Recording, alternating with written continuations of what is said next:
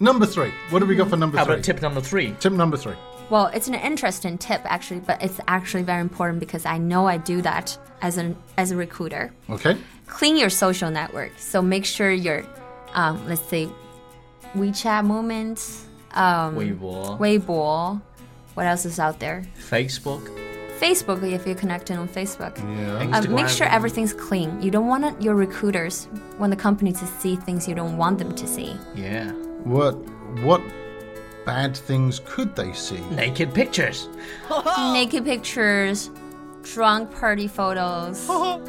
Okay. So is this a common thing people check? Recruiters check? Yes, research has shown that actually 91% of employers search your social media Hmm. for any red flags. Does this happen in China? Jackie, come on. You're a, you're a resident Chinese person. I don't think of the recruiter will see my social media Weibo or Yours is boring. It's full of dog pictures. the, yeah. Make sure you don't have like complaints. Selfies, yes. I've- Selfies. Well, isn't that the national pastime in China to take a selfie? Well, I mean, I saw so many selfies from Jackie's uh, WeChat moment. But not naked.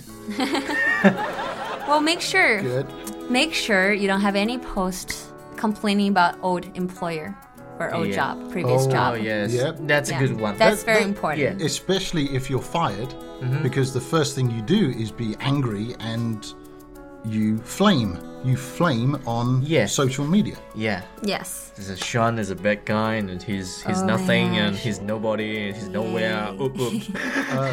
I just want to be sure Jackie said that, Mark did not say that, and Vita did not say that. It No, I was didn't. Jackie. I No. just suppose.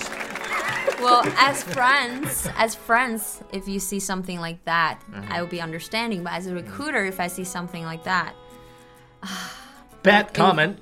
no it would generate a lot of doubts like Do we, do we have to tell the recruiter our social media contacts? you don't have to They will It- check it. but nowadays everything's so transparent Oh yeah. so what i do i have to admit i creep people on facebook no just the applicants You're, So a, you're if a you- creep? well for my company i would do anything Gee. okay.